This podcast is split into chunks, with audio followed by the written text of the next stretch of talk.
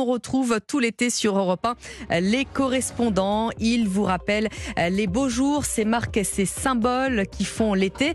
Europe 1 vous les fait découvrir ou bien redécouvrir durant ces grandes vacances. Aujourd'hui, elle est belle, elle est bleue. On parle de la mer de Lavande, symbole de la Provence au sud des Alpes, dans le Vaucluse, mais aussi dans la Drôme. Voilà pour les capitales de la production de lavande. Écoutez plutôt ce reportage du correspondant d'Europe 1, Stéphane Burgat, sur le plateau de Dans les Alpes de Haute-Provence. Du bleu à perte de vue, le panorama vaut bien un tableau ou quelques photos. Kim et son épouse, deux Coréens fraîchement installés en France du côté de Toulouse, viennent s'émerveiller l'appareil photo en bandoulière. La mer euh, de lavande, comme ça, c'est très très poétique ici. Hein. C'est comme, euh, comme euh, paradis. Hein. J'aime bien cette couleur et puis j'aime bien le ciel. C'est magnifique. Ah, c'est beau, il y, a des contrastes. Hein. Le, bleu est très très foncé. Voilà, bleu et puis c'est quelle couleur Violet, des, des, abeilles, comme ça, tout ça. Alors c'est magnifique. Et sur cette route qui traverse les champs de lavande dès le mois de juin. Chaque espace libre pour se garer est occupé. Des autocars, des voitures de location. Les touristes viennent de loin pour découvrir un des joyaux de la Provence. I'm from Brazil. Brésil. Brésil, yeah. pour la lavande. Pour la lavande. But we love lavande. C'est beau, hein? C'est beau. Fantastique. Bien évidemment, les boutiques des producteurs de lavande sont prises d'assaut.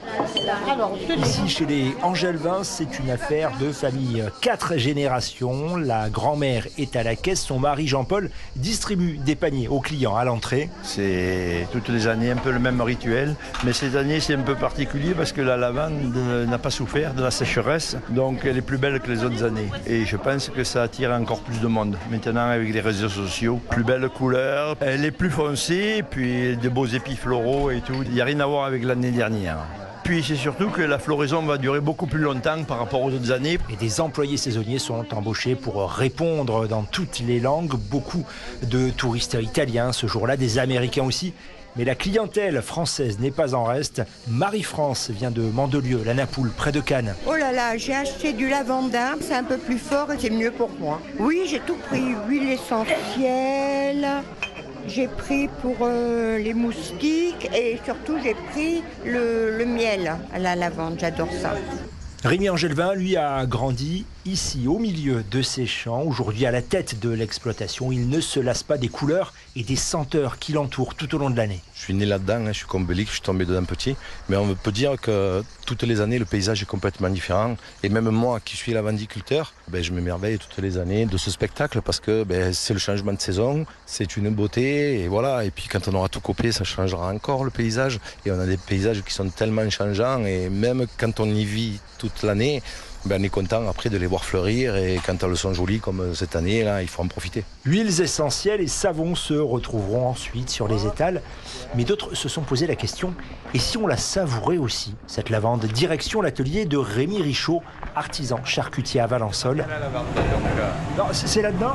Oui, c'est là-dedans il y a à peu près 1000 boîtes et donc là, elles sont en stérilisation.